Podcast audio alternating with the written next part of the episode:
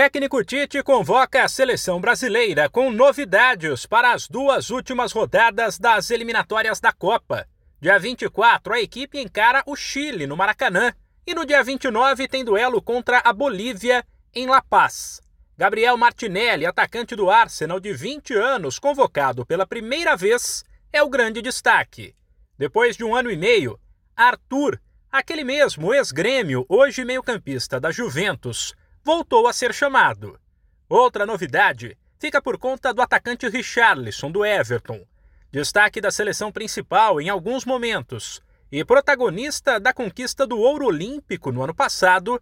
Ele ficou fora de convocações anteriores, inclusive por problemas físicos.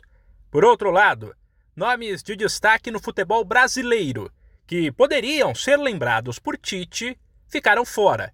E a não ser que as coisas mudem muito até o fim do ano, dificilmente serão chamados para a Copa do Catar.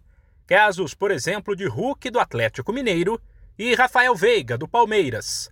A lista completa de convocados para a seleção é a seguinte: os goleiros Alisson do Liverpool, Ederson do Manchester City e o Everton do Palmeiras, os laterais Guilherme Arana do Atlético Mineiro, Alex Telles do Manchester United, Daniel Alves do Barcelona e Danilo da Juventus, os zagueiros Thiago Silva do Chelsea, Marquinhos do Paris Saint-Germain, Militão do Real Madrid e Gabriel Magalhães do Arsenal, os meio-campistas Casemiro do Real Madrid, Arthur da Juventus, Fred do Manchester United, Fabinho do Liverpool, Bruno Guimarães do Newcastle, Paquetá do Lyon e Coutinho do Aston Villa, além dos atacantes Anthony do Ajax, Rafinha do Leeds, Richarlison do Everton, Neymar do Paris Saint-Germain, Martinelli do Arsenal Vinícius Júnior e Rodrigo, do Real Madrid.